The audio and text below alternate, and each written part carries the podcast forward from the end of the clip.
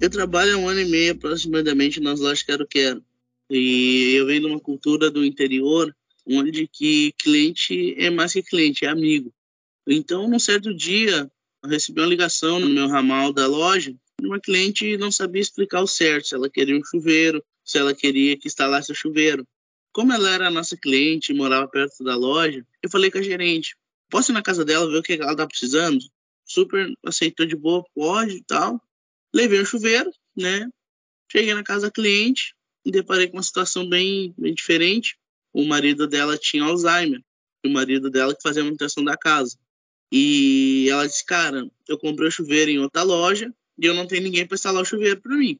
Eu me senti na, na obrigação de ajudar, senti na obrigação. Porque para mim não ia fazer diferença, para mim não faz diferença estender a mão para uma pessoa, né? Então, voltei para a loja, porque eu não tinha nenhum, nenhuma ferramenta. Cheguei na loja, comprei, comprei uma fita da rosca, comprei uma fita isolante. Falei para minha gerente, ó, oh, vou ter que ir lá instalar o chuveiro para ela, porque eu me senti na obrigação. Só que nesse meio tempo eu também pensei, vou oferecer o meu seguro residencial, que para ela vai ser uma boa agora. Chamei o menor aprendiz, foi o menor aprendiz na casa da, da cliente. Instalei o chuveiro para ela, ela ficou super contente e, e ofereci o micro seguro residencial. E ela super aceitou, não, vai ser uma boa para mim, show. E hoje ela é mais que uma cliente, ela é nossa amiga. Ela vai na loja, liga para lá para a gente ir lá tomar café com ela.